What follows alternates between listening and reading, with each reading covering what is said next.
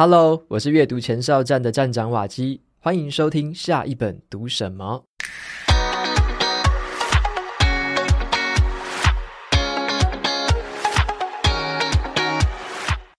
今天这一集啊，是一个新的尝试哦。我邀请到 Podcast 频道听闻有书的创作者 Tanya 来跟我一起聊书。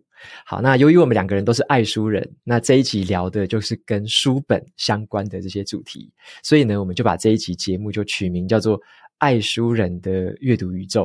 那接下来呢，就让我们一起进入这个阅读的宇宙吧。首先呢，我就先请这个 Tanya 来跟听众朋友们打声招呼。Hello，大家，我是陈雅今天很高兴来到这里跟瓦基一起聊聊书。OK，Tanya 的声音也非常好听哦，因为她也是做 Podcast 频道的，所以声音好听是基本配备。OK，很开心能跟 Tanya 一起来聊书哦。那我先请你介绍一下你自己哦，就是还有你的这个 Podcast 频道给大家认识一下。嗯，好啊。那我是 Podcast 节目《听闻有书》的主持人，大家可以叫我 Tanya。那我现在的现职是一名空服员，《听闻有书》是我在疫情期间成立的说书节目。那我的说书节目跟瓦基的下一本读什么？其实我们有一个共同点，就是我们都会聚焦在让人就是会带来个人成长的书籍。那也是有就是还蛮不一样的地方，就是瓦基会分享比较多财经跟商管类的书籍。那我的话，我喜欢心理学，然后喜欢人际关系的书，以及会带来就是情绪上疗愈的书。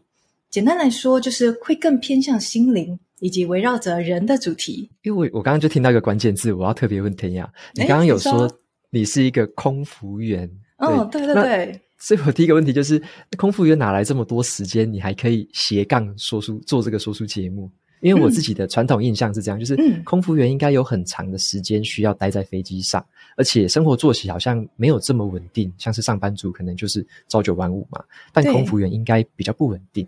那要做这个说书节目，我感觉难度应该蛮高的。那为什么你会想开始做这个说书节目？你怎么样挤出时间来做说书节目的？嗯，好，就是嗯，我先分享第一个问题好了，就是为什么会想要开始做这个节目？嗯，要回答这个问题，就是要回到几年前，有一次我在逛书店的时候，诶，瓦基，你知道樊登对吗？樊登讲书，我知道。嗯嗯嗯，就是那时候在逛书店，然后我就逛到他写的书，叫做《读懂一本书》。那当时就被这个书吸引了，所以我就买回家。那当然，他在这本书里面，他就一定是会推荐他自己的那个说书，呃，樊登讲书的这个 app。所以我当时就一脚踏入了，就是他所建立的这个说书帝国。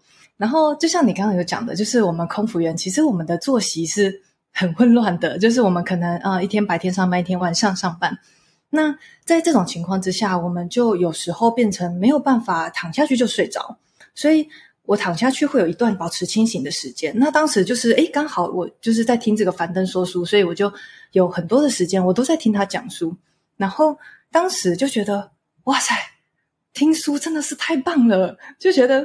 很多收获，就觉得就是因为想要睡觉的时候，其实也不想要再看荧幕了，然后也不想要用眼睛，然后就听他讲，就觉得这真的是一个非常棒的方式。所以当时就等于是，嗯，在我心里面种下了一个种子，就是我觉得说书跟听书这两个，无论是听者或者是说的人，都是互相成长。对，然后后来就是大家也都知道，应该是一九年、二零二零年那个时候，就疫情就爆发了。然后爆发了，就是对航空的客运业，就是我们知道货运那一部分其实还是蛮好的，蛮赚钱的。但是在客运的这个部分，就是整个大萧条。就我们公司主管的原话来说，就是遇到断崖式的下滑，一下子客人都不见了。对对对。然后我突然变得很闲，然后就那时候我就在想说，诶，嗯，那有一段时间我都可以自己利用，我可以拿来做什么？所以当时就是种下的那个小小种子，就是在疫情遇到之后就发芽了。我就觉得说，哇，那我很喜欢听书，那我也很想要来当这个知识的传递者。我觉得今天如果我姐分享了一些我自己觉得很棒的知识，然后其他人听了或是看了，觉得有收获、有成长，那这对我来说会是一件就是我觉得很有意义，然后我非常努力去持续从事的事情。然后我在一开始的时候，其实也是有一个初衷，就是我知道我做这件事情，我不能纯粹是为了其他人而做，因为如果我是为了比如说我想要变知名，想要变红，那这样子很可能就是我可能一开始没有取得某一种程度的结果，我就会就不想做了。对，所以我在一开始做这件事情的时候，我就知道说，哎，我有一部分是为了我自己的成长下去做的，所以有了这一部分的动机，可以持续的去为大家讲述。那这就是一开始的初衷。那当然，好日子没有天天在过的，就是疫情后来。在去年十月的时候，我们的那个隔离政策就放宽了嘛，就是变成说不用隔离，只要自主管理就好。所以大家当然就开始诶，跨国的旅行就都回来了，然后航班也一个一个都回到我的班表上面。然后，所以其实，在去年年底的时候，我也是还蛮焦虑的，就想说，哇，听闻有书怎么办？就是觉得说我可能会没有办法再继续做下去了。然后，但是当时就是。因为班还是要去上，还是要吃饭嘛。然后，但是听闻有书这边，我真的也是很想要再继续做下去，所以我就觉得说，一定还是有办法，我可以同时做到这两件事情。所以我就开始去很仔细的回想说，诶，我制作一集要花最多时间的是哪一个部分？那因为到去年年底的时候，我已经有制作超过六十集以上的经验，所以有了这些经验，我可以就是很快的去解析说，诶，哪一个部分是最花我时间的？所以后来我就发现说，其实是我在构思稿的这个部分，就在构思我的讲稿，其实是会花很多时间的。那诶，像瓦吉，你在那个录 podcast 的时候，你的稿是会先写好的，对吗？对啊，我是比较习惯是先写成文章，然后我是照着这个文章，嗯、它就有点像是我自己的口语稿，嗯、我照着这个口语稿来发挥。嗯，对对对，就是我也是类似这样子，但是我不会把它写出来，就等于是我的这个稿是在脑海里面先打好。对，嗯、所以那之后要再讲出来就很快了。那在这样子的情况下，我就想说，诶，那我如果可以把最花时间的这个部分外包到我通勤的时间，或者是像我们有时候在飞机上的时候，就是我们的服务流程都跑完了，客人都吃饱喝足，然后客人都准备开始睡觉了，嗯、然后我们就可以坐在舱门旁边，就等于是 stand by 就好了，看客人有没有什么个别的需要。那在这些时间，在我通勤，然后在工作一段的闲置时间，我就可以拿来做这个构思的事情。对，所以我现在就是，哎，我可能一上大巴，我就开始想，哦，好，我明天要讲的重点有一二三，然后就等于是在我的脑海中已经打好我的草稿了，然后只要等到我一休假，我马上就可以做我录制的这个动作。所以你在你那个休息的那个时间，你大脑就开始再去想。对，对，你可能你你当下有做笔记吗？还是你有记在手机里面吗？呃，如果是比如说像通勤的时候，我可以用手机，我就会记在手机里面。对，那像比如说我在呃在飞机上的时候，因为不能自己使用手机嘛，我就是在我脑海里面去就是去跑那个我想要讲的话，因为有的时候想要讲的话，你在脑中只要跑过一次之后就会很顺。对，你没有想过的话，就是可能会诶诶一下子讲不出来。对，对，所以就是在脑海中跑过我要讲的话，接下来就会效率很高很快。而且就是我发现以前疫情刚结束的时候，我一直觉得说我没有办法做到。有个原因是，有的时候像我们长程航线一出去回来就是四天五天以后了，然后我想说，我一个礼拜四五天就不见了，我怎么有办法维持一周更新一次？对，但是后来我发现，哎，其实不难呐，我就电脑带着，然后带着我就是以前旧的比较轻便的麦克风，我现在这支比较重，然后我轻便的麦克风还是可以带出国去。所以我就是，诶，可能今天到了饭店，哇，电脑放着，麦克风放着，马上就可以开始，就是跟大家讲述。所以就也是还蛮有趣的，就是有时候会跟听众讲说，诶，今天在比如说啊，新加坡为大家录制这一集的节目，或者是啊，一下子哦，今天在阿姆斯特丹为大家录制这一集的节目。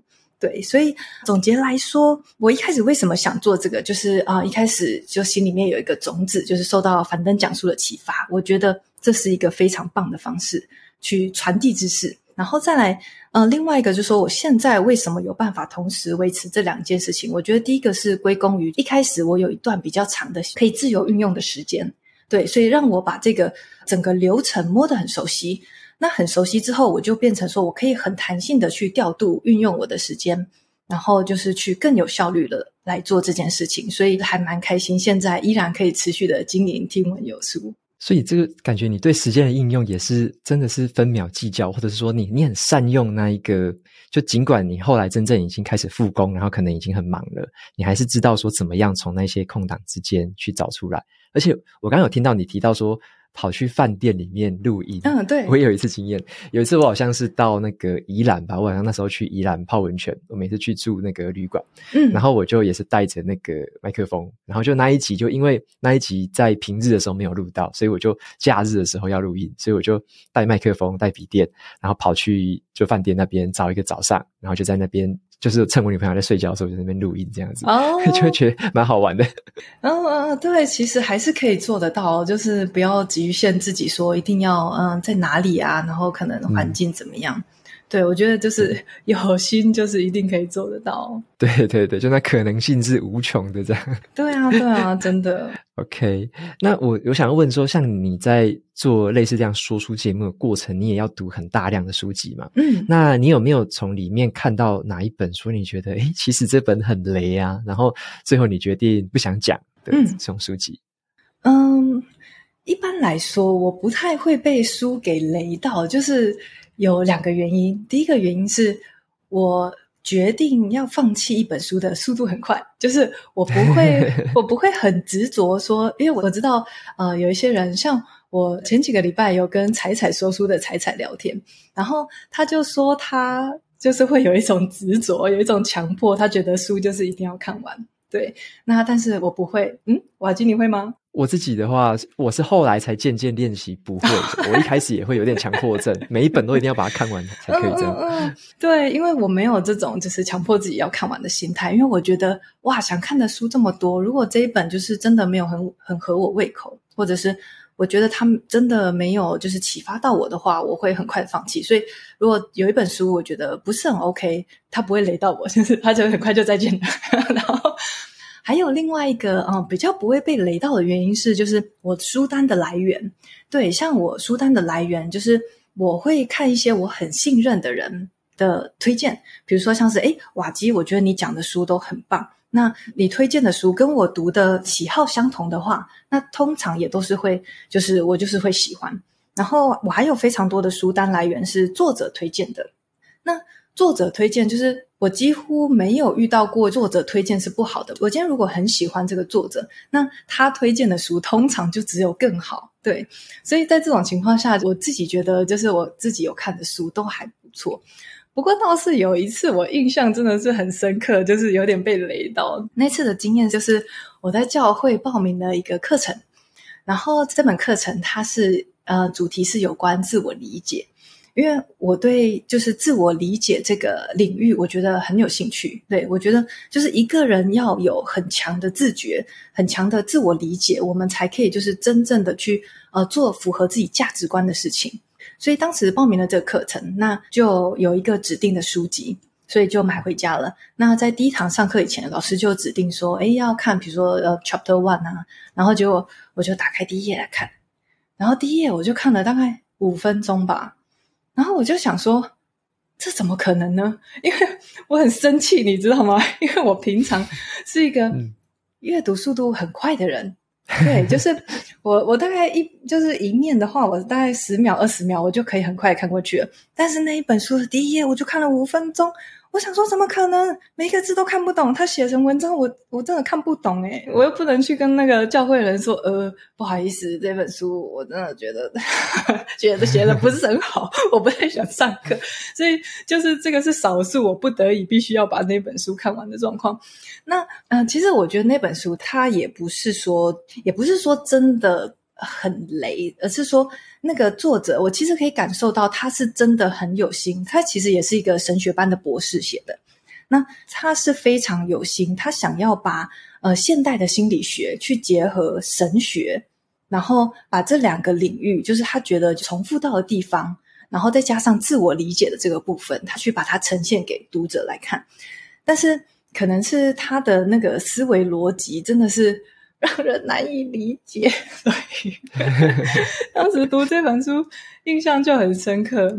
诶，那瓦基尼呢？很好奇耶，你有读过很雷的书吗？雷到就是你后来就啊，我不要讲了这样子。我自己的印象是这样，我比较没有说特别针对哪一本，但是我对于某个类型，我有这种感觉。那那个类型就是日本的书，嗯、尤其是日本的商管书。日本的商管书，哎，真的，我我的意思是说，好像为什么？对，因为日本的三管书，它渐渐的那个特色越来越明显。嗯，像日本的书，它会比较像条列式的，嗯、或者是它的篇幅越来越短。对，对，对，对，我以前看比较觉得说，日本的书可能是可能三到四页，它会讲一个主题，可能就讲一件事情，三到四页。对，就后来我看到的几本，就是最近可能或者说前阵子出版的，变成说它可能一页或两页就在讲一个主题，就我就觉得。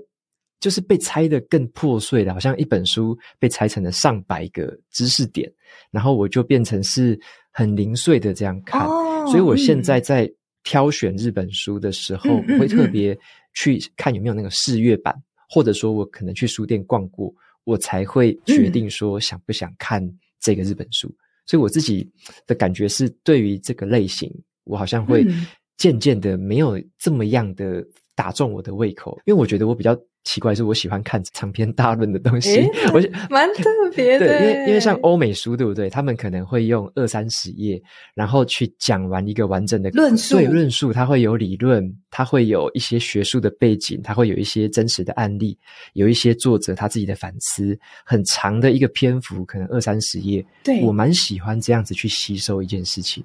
那我渐渐的会让自己避免去碰太破碎化的。这种东西，因为我觉得那个好像比较无助于我自己的思考，因为我觉得我的思考会比较像是想要有脉络的、比较完整的，然后可以去认识一些比较复杂的主题跟内容的。所以我觉得雷的书对我来说，现在有小部分的日本书算是那种雷的，我可能看几页我就看不下去了。这样，诶，我知道你在讲什么，诶，嗯，我我我懂，因为我也看过那本书，就是真的是他。完全就是很多很破碎，然后很多个，就是他他一件事情，他可能一两页就就讲一件事情，然后马上又换换另外一个，换另外一个，就是、嗯、我有 get 根本就 get 到你，根本就还没有吸收完，或者说哎才看了哎才热身完就没了，又下一个。对对对，我懂我懂我懂哦，原来原来是这样子，哎蛮特别的。啊、不过我觉得日本就是他这样子简单明了的，应该也是有一些书是真的还不错，对。嗯对，嗯嗯嗯嗯嗯，只是说可能在挑的时候吧，像现在我在挑，我就会特别留意，就是我一定要看到试阅本，我一定要看到它大概是长什么样子。嗯、如果我觉得这我可以接受，我才会找来读。如果我觉得光是现在这样看四月份，我就看不下去，那我就不碰，嗯、就也不想让他雷我这样。嗯，我懂。那诶，那我接下来再问你一个，就是说，像你在讲了这么多，嗯、像你刚刚说你也录过六十几集了嘛？嗯嗯嗯。你有没有遇过哪一本是你觉得最难讲？嗯。你在讲那一本书的时候，像就像你刚刚说，你会去思考怎么讲。对。你有没有遇到哪一本是你怎么想都觉得很难想，但是你最后还是把它想出来？你怎么克服那个困难？嗯嗯嗯。哦，我想到的一本特别难讲的书是这本，来给大家看一下。这本江瓦基，你有读过吗？心流是不是？对啊，你有读过这本书吗？有，我有读过，我有读过。嗯嗯，我觉得这本书就是完全就是瓦基，你刚刚在讲那种非常深的论述。对，嗯，他一个观念，他会讲好多东西哦。然后当时我在讲这本书的时候，首先它就是一个很硬的书，它就是。这个学者他有非常多的知识背景，所以他在讲的东西，虽然他在一开始的时候就跟大家说：“哦，这个是要写给一般对象看的哦。”但是可能是因为他就是一个学术背景，所以他讲话就是有条有理的，然后会做非常大篇幅的论述，然后有时候会也不能说离题，但是就是他可能会谈一些他想要谈的其他的事情，所以就是他的重点有非常的多。然后这本身就是一个比较难的书，然后再加上我当时不知道为什么，就是选择它做我的第一本书来分享。对，啊，是的，对对对对对。然后因为做第一本书在分享的时候，就是很没有经验，然后当时就是也没有看过瓦基尼的话输入为输出，对，所以当时就是哇，觉得录这本书的时候很挫折。有时候我可能想要，因为。就是我刚刚说我没有写稿，所以有时候我可能想要把一句话讲好，我在那边琢磨半天，想说哦，天哪，我一句话怎么那么难讲，你知道吗？当时真的是花花很很多的时间在录这本书。我还有印象，就是当时因为我飞了一个航班，然后那个航班好像比较有风险，我忘记是因为去哪里还是怎样，就是风险比较高。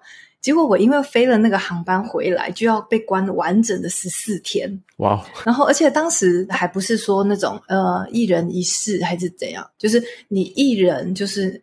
不能有其他人在你的家里面，对，所以我就独自一个人度过了那十四天的过程当中，就是在讲那本心流。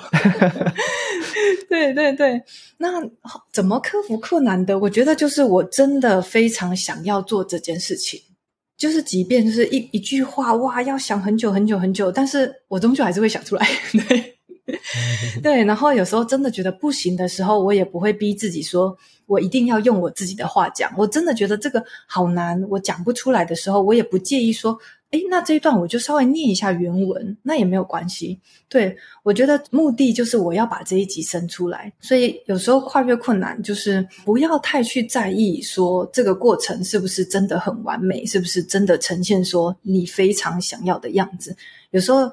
你会一边做一边学，所以第一集录完之后，我发现哇，就是一个很大的关卡，把它跨过之后，后面其实就是诶，像我读到一些简单的书以后，分享起来就会就轻松很多了。所以我觉得心流真的是一个就是还蛮大的关卡。你你在写这个的时候，你应该也有进入到心流的状态吧？我觉得一定有，超级心流状态，就是非常的专注，对。你呢，瓦吉？我好好奇哦，就是你有没有觉得很难讲，很就是可能会让你需要去真的要花蛮多时间来化输入为输出的这样的一本书？有啊，我自己印象最深刻的一本叫做，嗯，好像叫《穷爸爸富爸爸》。诶，好像对，那次好像是理财，这会是很难讲的书。因为我这本书是我用呃有声书先听过一次，对，然后我又找纸本版再看一次。对，我那时候对这本书。采取一个比较认真的态度，是因为这本书算是很经典。对对对，有很多我其他的读书的朋友啊，或者说其他社群的朋友推荐我，我就会推荐这本书。嗯，那我就会想说，诶，这本书好像对大家来说蛮重要的。嗯，那我应该好好的去理解，说它为什么对大家来说这么重要。对，可是我在读的过程，我从前半部我吸收到了。还蛮多有用的知识点，嗯，而且跟那个嗯，算是金钱观念吧，对我来说蛮受用的，嗯。可是我在读到它中间跟偏后面的时候，我就渐渐的不喜欢这个作者了。哦，就是我我渐渐的发现，他讲的方向，或者说他对于金钱的这个价值观，嗯，我觉得他对于那些观念。跟我比较没有那么 match，所以变成说我后面会怀疑说他所说的什么，要不嘛你就冒险，要么你就破产，这样子很大胆的这个建议，到底这个建议是实际的呢，嗯、还是只是有点像鸡汤这样子？所以我后来就花了很多时间，我就去调查跟研究一下这个作者，嗯，别人怎么评论他的，他做过什么事情，他以前有哪些报道，所以就变成了我化身一个小记者，嗯，然后我就开始去抽丝剥茧去找。关于这个作者的一些故事，对，那我就发现了有蛮多，就是怎么讲，也不是说丑闻，就是比较负面或者说比较批评的那种报道，或者是一些实际的状况。那我就会发现，好像跟我感受到的那一个价值观的不 match，好像是蛮对平的，嗯、就是诶，的确是好像如我所想的那样子。嗯，对，所以我在写那本书的时候，我就会比较挣扎的是说，像我前面我在讲那本书的时候，我前半部就会。比较客观的去讲说我学到的东西，对。可是后半部我就把我自己从那些调查、那一些研究的过程当中看到的东西，跟我为什么不认同它，我就在那个地方去写它。所以变成这本书，我花了应该前前后后可能超过二十个小时吧，就是花了大概快一个月的时间，才把这本书的内容写的差不多。嗯。然后也用最后当然也是顺利的把它讲出来。可是我觉得过程还蛮不容易的，就是我要在这个。我对他的客观跟对他的主观看法之间，我要怎么去拿捏？然后怎么样去说这本书，哦、才不会说，诶，好像得罪了所有人的感觉？而是他的确是有一些好东西，可是有一些是我没有那么赞同的东西。所以我在讲的时候觉得难度蛮高的，但后来讲完之后也还蛮有成就感的感觉。哦，对诶，我倒是没有遇过这样子，就是前面。很深得我心，然后后面就开始有一点偏离的状况。你刚才讲的时候，我也是有一个印象，就是这个作者的评价好像很两极。对啊，对啊。对，那像这样讲，这样子就是有一点争议的书，就是到头来结果你觉得是好的，是吗？我我认为结果算是好的，因为在那一篇 PO 出来跟后来说书有说的时候，有蛮多的读者都有给我回馈的。嗯，那这些回馈是反而不是批评哦，他们没有说批评说我的主观看法不对，嗯、反而有很多读者呃感到共鸣，可能会说：“诶，对耶，我当初看我也觉得有哪边不对劲，对，可是我说不出来，我只是把它看完，觉得诶好像有学到东西，可是就是也说不出个所以然。嗯嗯嗯，但是看了我的。”文章的一些解析之后，嗯、他就觉得啊，原来是这么回事，原来有这些事情，嗯，原来有这样的一个看法。你帮他们说出来了，就是，对，有些他们可能原本说不出来的，因为有些人他对这本书的评价没有说这么高，对，但是有些人是超级高，对，所以在评价没有这么高的人身上。他们会很难看到这样子的一个评价，嗯嗯，因为你会看到好评价的比较多嘛，对，但是比较少看到说从这个角度去切入去撰写的这样的心得，嗯嗯嗯嗯。嗯，了解，哎，很有趣诶，很有趣的分享，对。啊，嗯，之后如果你有遇到这种挑战性的书，可以试试看，就是写完之后可能会有你意想不到的 效果，嗯嗯嗯，对对，诶，像我之前我记得你当时说的好像就是。有一些读者他会请你说不要加入太多自己的意见，对。但是你后来自己的决定是说，还是毕竟这是我们自己的东西，那我们会忠于自己的想法去做这样子的分享，没有说一定就是我必须要原汁原味的呈现，嗯、对不对？我记得你有讲过这个观点是。跟你前面讲到你做说书的那个初衷，嗯，我觉得是非常 match 的。嗯，像是你刚刚说你你自己的说书的初衷，嗯，只要把那个人名换成我也会成立，因为我也是这么想的。嗯，对，所以我我的意思就是说，像我那时候在，包含现在哈，就是我在写说书的这个心得啊，跟录制这样的节目，其实我觉得很重要。就像你刚刚讲的一点。这个东西在做这件事的本身，对我们自己是有帮助的。没错，它本身对我们就是会带给我们成长，带给我们认识新东西，可能改变我们的想法。嗯，那这个东西很重要，所以我才会，我们才想要阅读，我们才想要写出来，我们才要想要分享。嗯嗯嗯。那这个东西的元素就会有很多我们个人的元素在里面的嘛。嗯，那分享出来之后，我们分享出来的东西，它可能对某些听众或某些读者很有帮助。那我觉得这样就很够了，他他不可能满足所有百分之百的读者，因、嗯、因为可能有些读者他要的，对他要要的就只是书的东西啊，你不要跟我讲你怎么看的，你只要跟我讲书在讲什么就好了。嗯嗯，好，那那这只要很抱歉的，就是这样子的一个频道或这样子的一个写作方式，它就不能符合这样的需求。嗯，那如果你要被符合这样的需求，那可能有别的管道或别的方式的内容，可能才能符合那个需求，这样。嗯嗯嗯嗯，诶，我想到想到一句话，诶，跟瓦基分享，就是、嗯、这是好像叫做《艺人公司》还是什么的书，它里面、嗯、有这一本，对对对，他、嗯、就讲到说，你没有办法讨好所有的人，所以请骄傲的排除某些人吧。对啊，OK，这句我们都要写在墙上。好，诶，那接下来我想要问你说，像你刚刚在开头的介绍《听闻有书》的节目里面，你会提到一些跟人际关系有关的书。嗯，那我想要问你，在人际关系相关的这种书里面，你有没有觉得哪一本是你最推荐的书？你就觉得很适合，可能来读了之后，可能可以改善我们跟亲人啊、跟亲子之间的关系那种沟通的书？我觉得，如果这边有我的听众的话，大家一定会知道我要讲什么，因为我真的非常常推荐这本书，就是这个，嗯，马歇尔·卢森堡博士的《非暴力沟通》。哇，这本我超爱哦！真的，真的，我天哪，这本书是我我真的超爱，就是嗯，我觉得它，我非常推荐这本书的原因是，它里面的理念可以用在任何的人际关系上面。今天无论是亲子，或者是亲密关系，你跟你的另外一半，或者是你跟你的呃长辈，这里面的原则都可以套用在你们的沟通上面。然后他用了里面的原则，就是你传达出来的是一个信任跟尊重的氛围，所以你无论今天可能会有跟其他人起冲突，或者是跟其他人陷入一些比较激烈的讨论，如果我们可以一直回到这个。非暴力沟通的原则上面，我们就可以很有效的让自己离开那种没有用处的争吵。可能是哦，我们在字面上就是会说啊，你总是还是你每次都怎么样，然后我就开始跟你讨论说，什么叫每次，就是。这些其实是很无效的争吵。那如果可以用马歇尔·卢森堡博士就是跟我们讲的这些原则的话，就是真的是用一种带着爱的方式再去跟其他人交流。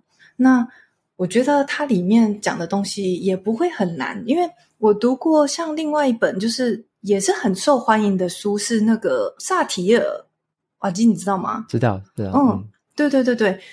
就是那一本也很多人喜欢，但是它是比较会有很多的想象，然后它的会比较多抽象的部分，嗯、对，所以可能有些比较喜欢就是想象力的，喜欢冰山的，就是他们会去读那一本。但是我自己的话很喜欢非暴力沟通，然后他讲的很直白，他的步骤也只有四个，所以就是。我觉得这本真的是此生必读。然后，诶，像他的那个，嗯，马歇尔博士，他虽然现在已经过世了，不过就是在 YouTube 上面也会有很多他以前，嗯，可能演讲啊，或者是在各个地方就是做非暴力沟通的分享的影片。然后就是你会看到他带着呃两个玩偶，有那个豺狼，然后跟那个长颈鹿的玩偶，他会去示范暴力沟通跟非暴力沟通。然后就是你会觉得他整个人就是一个带着爱。然后他会到世界各地，就是很多可能充满冲突的地方，到那个地方去跟大家宣讲说：“诶，我们其实是可以用爱的语言来去互相了解的。”嗯，所以非暴力沟通我很喜欢。刚刚看到你拿出这本讲出这本的时候，因为我这一本是听英文的有声书，所以我一直还没有去把它整理分享出来。嗯、然后我一直在想要找时间去把它中文的纸本书买来，因为我想要仔细的看一下。哦就是翻译的版本跟原文的差异，然后因为大家可能会对中文的可能会更亲近吧，所以就想要用中文的方式分享给大家。对啊，我超喜欢这一本，真的超棒的诶，但是这本因为出版已经有点久了，我希望还买得到。嗯，后来就是好像也有一些就是其他台湾的呃作者，他们有写，好像有一本叫做《我想跟你好好说话》哦。嗯，他也是在讲非暴力沟通，对，但是，呃，这一本是就是原汁原味的作者写的，嗯，对。诶，那我也蛮好奇的，就是我想要问瓦基，像你在你的节目里面有分享很多就是哎商管类的书籍，那这种类型的书籍刚好是我的节目里面特别缺少的部分，不知道可不可以请你分享一本在职场或者是带领团队上会特别有帮助的书？我觉得。对，我我蛮喜欢看职场跟带领团队的。嗯嗯。那我如果可以推荐一本，我会有一本叫做《给予》，它的英文叫做 Give and Take，给予。嗯。对对对，那那一本的话是他在讲说，我们人可以分成三种类型，一种是给予者，那另外一种叫做互惠者，嗯，那最后一种叫做好像叫掠夺者，或者是就是去掠夺夺取的。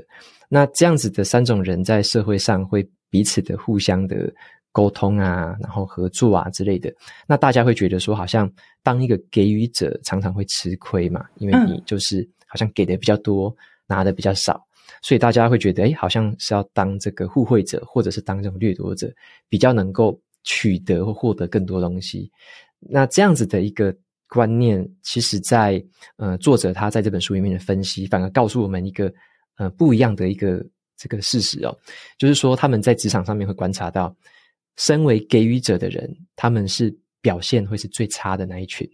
可是呢，表现最好、最好、最顶尖的那一群里面的人，其实大部分也是给予者，所以就变成了给予者，他是一个很两极的，他要么就是表现很差，把自己弄得非常累，要么他就是表现得非常好。就是非常的出色，然后又会做舞台，又会把光环给他的队友，给他的团队。所以这本书我觉得可以让我们去从另外一个角度去思考，说，呃，自己在于职场上面的这种应推进退啊，是要怎么样？什么时候给予？什么时候要有设定自己的边界？那怎么样的一个给予是可以让自己，嗯、算是能力所及的范围来做到的一个给予？那这样子的话，当我们知道这个分界，知道这些时机的话，我们就可以朝那一个表现杰出的那一个给予者的方向去前进。对，所以我觉得这一本是一个会稍微改变我们对于职场上面这个人际的沟通啊、合作一些看法的这个书。哦，感觉听起来就是不止在职场上面有帮助，诶，就是在生活中，就是可能家人之间什么的，应该也都会读这本会有帮助。我认为是会的，因为。嗯，应应该要这么说，他的这本书里面，他当然很主要的会用一些职场啊跟企业的例子来做说明，但是他更可以去让我们回归到我们自己本身跟可能朋友的相处啊，跟亲人的相处，其实他也有一点点的这个应用的范围在里面。对，就是当我们如果都是一直想要当掠夺者，跟我的朋友跟我的亲人，我都一直想要从别人身上取得东西的话，嗯，那就变成是。现在有一个名词叫做情绪勒索，哦，对，已经流行一阵子，对，很流行嘛。就是我，我就是想要用尽一切方法从别人身上取得好处。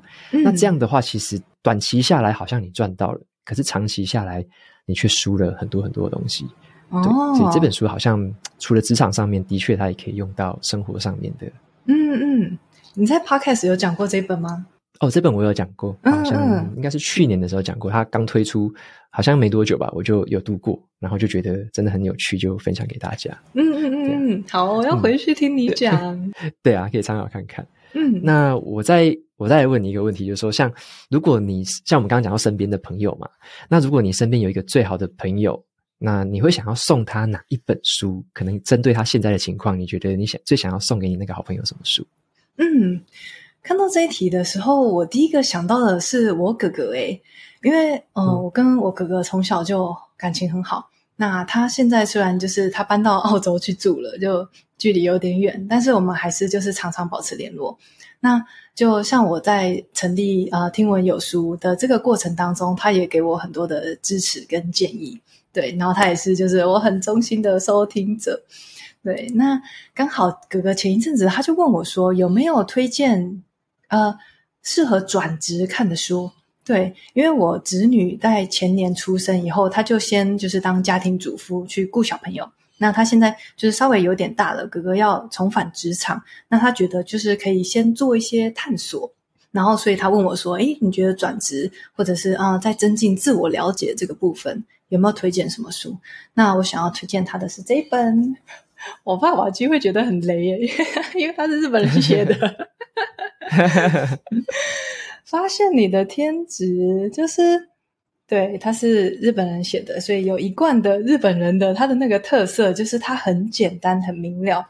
那我非常喜欢这本书，是因为，呃，他就是会很有系统的，就是离开那种比较迷惘的状态。像是他前面一开始，他就会跟大家分析说，为什么会一直陷入，就是。不知道自己要做什么的一个迷惘的状态，对，那要回答这个问题，他就会帮助大家破除一些迷思。所以前面的部分，他是在破除你可能会对于梦想中的工作，你的天职会有一些误解。可能比如说，你会觉得说，诶，我爱做的事情一定不能变成我的工作，或者是我可能遇到我想要做的事情，就会有那种一见钟情的感觉，就是 他会这些其实是一些误解。那离开了这些误区以后，他后面就会告诉你说：“诶，其实我们有可以一步一步的去做，可以去做自我的探索。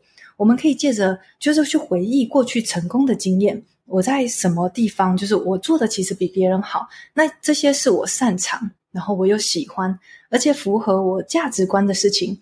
像是啊、呃，举我自己的例子来说，就是我觉得讲书这件事情，传递价值，这是我自己认为很有意义的事情。”对，所以他就是借着这样子一套，就是很有系统的。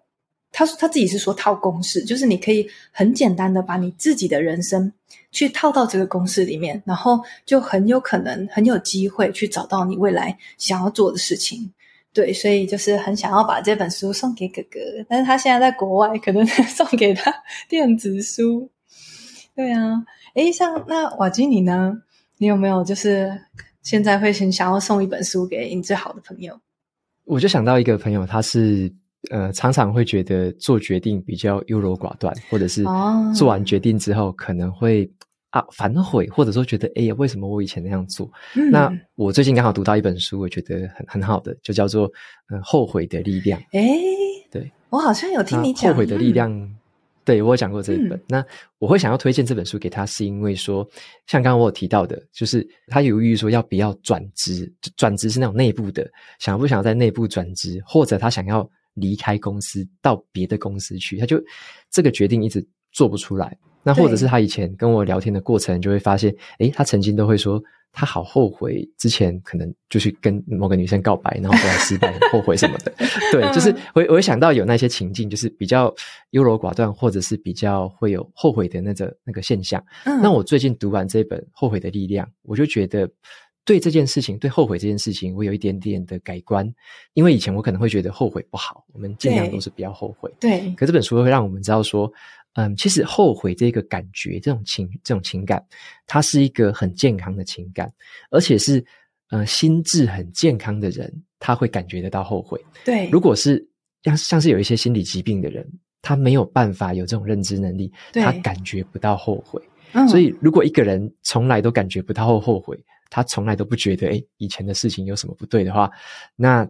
他反而可能在心智的健康上面，可能是有一些问题的哦。嗯嗯。所以，真正很健康的人，心智健康的人，他会是一个知道会有后悔这样的情绪的，但是他也可以去用后悔来去调整跟改善自己可能下一步这个前进的方向。所以，我觉得这一本是蛮透过一些科学的案例跟一些企业里面的案例，告诉我们说，这个后悔出现的时候，我们可以怎么样去面对它，然后去。透过一种，就是用不同的方式去解读它，而不是说单纯的掉在后悔那个痛苦里。我们可以试着用不同的方式去解读这个后悔的这样的一个情感，然后呢，去让我们思考一下，把过去的一些经验当成是一个燃料吧。思考之后，再对下一步的决策做出一个以当下的自己来说最理想的决策。然后这样子也会让我们体会到说，尽管我做了这个决定之后，可能过一阵子来看，结果没有这么好。可是呢，我也不要因为用后悔的感觉来面对它，而让自己太痛苦。对，我觉得这一本算是可以让心灵有获得一些解放的一些一本书。哦，我觉得很有趣耶，因为我一直对就是我对人的心里面发生的事情很感兴趣。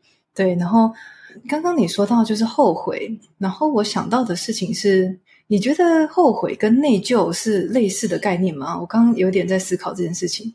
我自己在看他这本书里面的解读，后悔比较像是说，嗯，对于自己做的事情，他可能会觉得啊，为什么没有另外一种可能性？嗯、就是他他还是有一点感知能力，他会知道说，以前我可能选择了 A 选项，可是我会知道说，可能还有 B 跟 C 选项，所以那个那个可能性在那边，只是因为我现在没有活在那个可能性，所以我觉得有点后悔。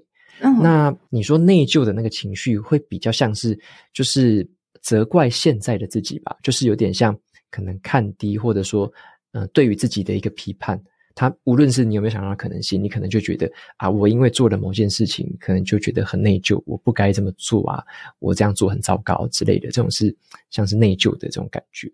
对，所以我觉得他可能在字义上可能不太一样。对，嗯嗯嗯嗯嗯。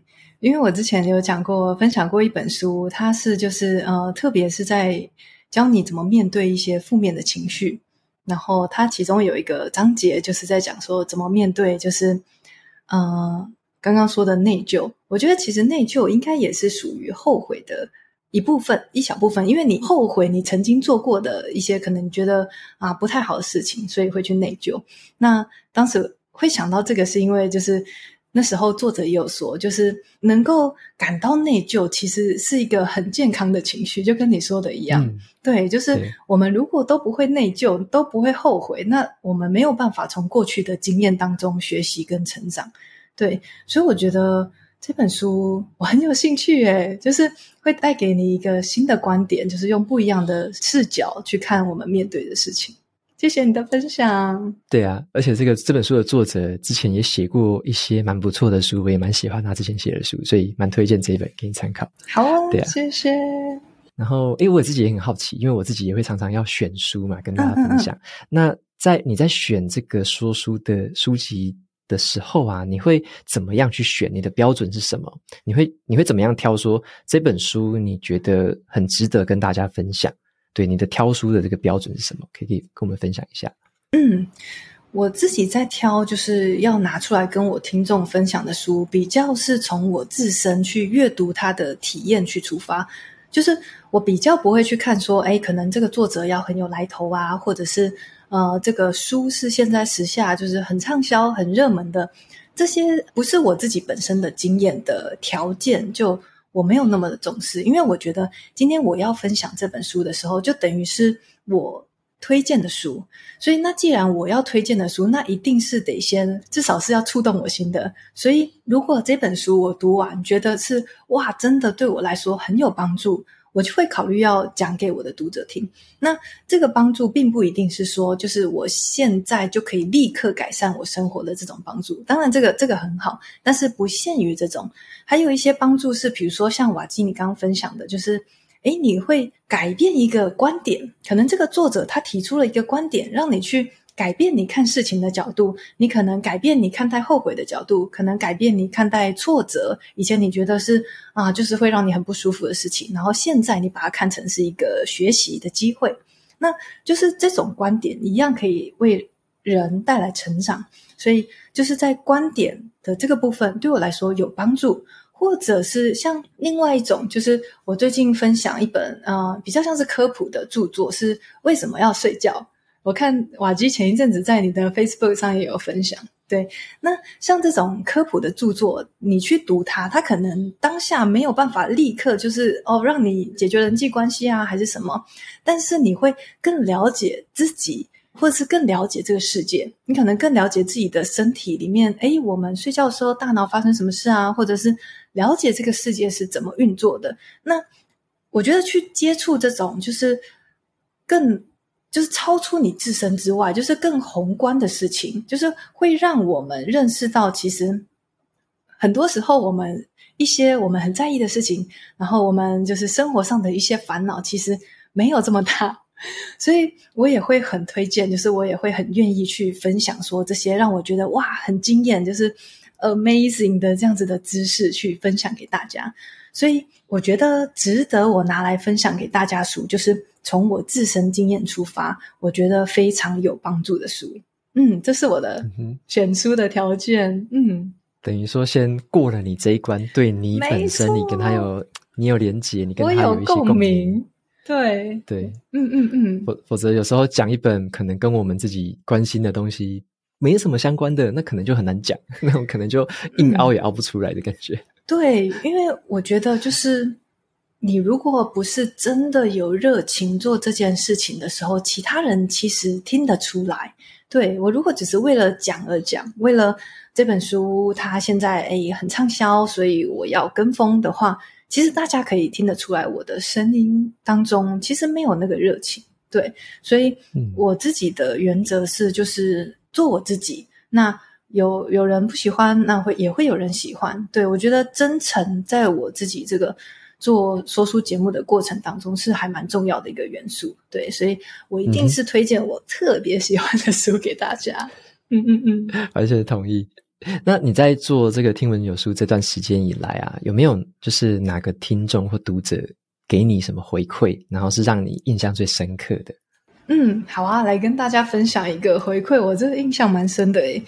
我我念一下哦。好啊，他说就是有一天就出现了一个 Apple Podcast 的回馈，然后他的名字他留言是阳台阳台落地窗，然后他说喜欢边做事时放着，好像回到青少年时。挑灯夜战听广播的时光，温暖的声音带来一种稳定感。吃早餐时选一个主题，边吃边听也很舒服，内容又实用，可以跟朋友分享。那当时我看到这一则回馈的时候，我觉得非常有趣的，就是他的回馈好有画面感哦，就是对，对，就是无论是他的名字，哇，阳台落地窗，马上就一个画面出现。然后他接着又形容，就是诶，回到青少年的时候，晚上听广播的那个感觉。然后他也有说，就是诶，他喜欢吃早餐的时候听，就是他这样子的回馈会让我觉得很真实的同在。对，因为就是相较于可能有些人说，哇，节目很棒，然后很有用，当然这些也都是很正向的鼓励，只是说他今天的这个内容会让我觉得说，他是一个非常真实，然后就是跟我同步的在，就是在听我说话的一个听众，所以这个是让我印象很特别的单一留言。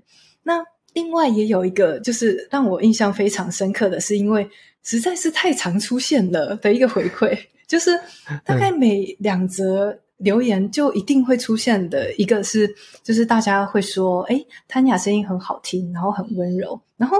我觉得非常有趣的事情就是，我在做 podcast 以前，没有人跟我讲过这种事情，你知道吗？就没有人真的吗？对对对对，从来没有人跟我说哇，你声音好好听。然后我在做 podcast 以后，不停的收到这样子的回馈，然后我就觉得诶很有趣，就是增进我的一部分的自我理解。然后另外也觉得，就是我觉得大家愿意给我这样子回馈，让我很高兴。就是因为我一开始在做的时候，我其实会蛮担心，就是。因为我不会特别去制造那种啊，可能起伏的语调啊，或者是就是想要去追求那种讲话很快，我讲话也讲不快，所以我一开始会担心说是不是我讲话很平淡啊、无聊，然后大家 点一点就睡着了。对，但是结果大家给我的回馈就是，诶，其实是一个很温柔，然后很安定的力量。对对对，所以就是这些回馈都让我觉得很暖心。嗯。然后就是也想要跟这边如果有的听众的话，就是也觉得很谢谢大家，就是一路陪伴我，跟我一起成长。我相信在输出的过程当中，就是你们有收获，那我的收获也是真的是很多的。然后我觉得今天也超级谢谢瓦基，还有现在正在收看的所有听众，就是很谢谢你们跟我一起成长。那如果大家想要听到就是你的节目啊，然后看到你的最新的一些讯息的话，可以到哪里找到你？帮我们介绍一下。嗯，好啊，就是大家如果在各个 podcast 平台搜寻“听闻有书”，应该都一定找得到我。那另外我也有成立，就是在 Instagram 跟 Facebook 都有粉专。就是如果对今天的讨论对我有什么问题，或者是跟今天完全都无关的问题，也可以。你如果想要问，哎，要怎么考空服员呢？最近要招募了，也可以，都可以，就是透过嗯 Instagram，嗯，透过 Facebook 的粉砖，可以就是直接跟我私信我，跟我联络。嗯，OK。然后我这边也在 echo 一下刚刚 Tanya 说到那个声音很好听的那件事情，嗯、就是我像我自己在录之前也从来没有听过这种评论，嗯、所以我觉得我们共同点应该是，如果大家想要让自己声音变好听哦，就去录一下 Podcast，、嗯、就会有人来称赞你。对，没有人跟你说 你的声音很好听。对，从来没有听过，在录节目前从来没有听过这种评论。对，真的哎，我自己有想过，有一个可能的原因是，就是嗯，我们平常在聊天的时候，可能周遭会有比较多杂音，对，然后而且我们也不会是处于一直都在讲话的状态，我们可能讲一讲，然后听一听，讲一讲，听一听。但是在 podcast 的时候，就是大家会很专注的在听我们的声音，所以你声音的特质都会展现出来。对，所以就是。很容易收到别人说你声音好听的这个回馈。OK，那真的很开心谭雅今天跟我们的分享。然后刚刚你提到那些资讯，我就都全部放在资讯栏。有兴趣的朋友就欢迎前往去参考，然后也收听谭雅的节目。那节目到这边就进到了尾声喽。如果大家喜欢今天的内容，欢迎订阅下一本读什么。然后你也可以订阅我的免费电子报，每周收到最新的读书心得跟好书金句。我们就下次见喽，拜拜。